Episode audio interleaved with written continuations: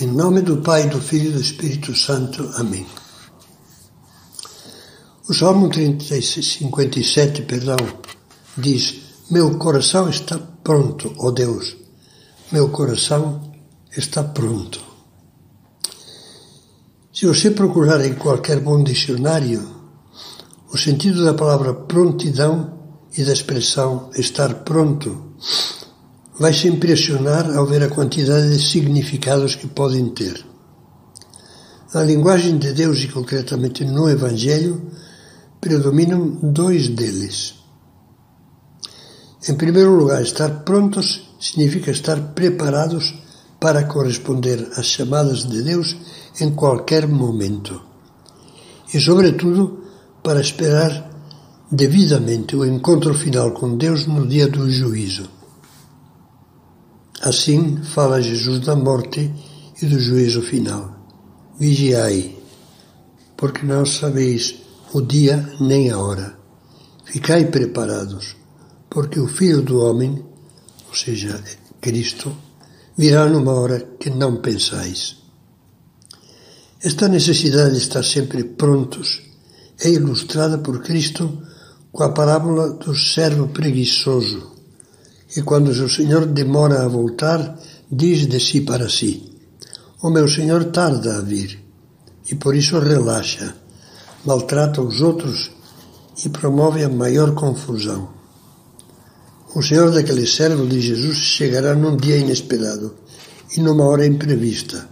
Ele o excluirá e lhe imporá o castigo dos infiéis. Todos os homens e mulheres santos nos incentivaram a permanecer sempre prontos, vivendo em estado de graça de Deus, para a última chamada e, sobretudo, a não atrasar a confissão quando precisarmos dela, não por medo, mas por amor a Deus e pelo desejo de não o perder eternamente. Santo Afonso Maria de Ligório escreveu, entre outros, um livro intitulado Preparação para a Morte. Não é um livro macabro, mas impregnado de sensatez, de fé e de amor a Deus. Há um segundo tipo de prontidão de que também Jesus nos fala.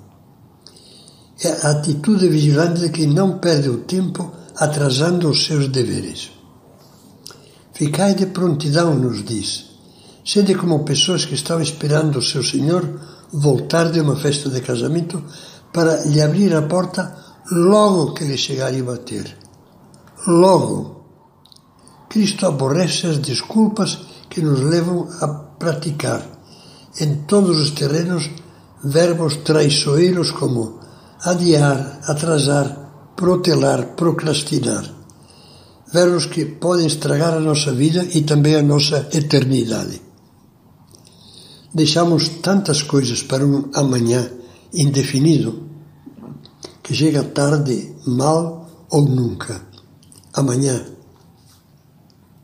Algumas vezes é prudência, muitas vezes é o advérbio dos vencidos, diz o livro Caminho. E no mesmo livro essas outras palavras de São José Maria, pretextos. Nunca te faltarão para deixares de cumprir teus deveres. Que fartura de razões sem razão. Não pares a considerá-las. Repele-as e cumpre a tua obrigação.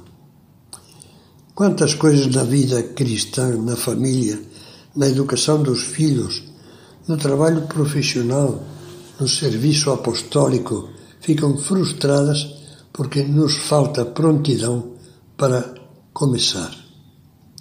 Há um antigo lema cristão que diz hoje, agora.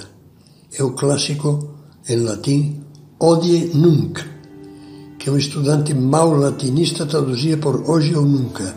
E São José Maria brincava dizendo que, apesar do erro, ele tinha razão. Ou fazemos hoje ou ficará sem fazer.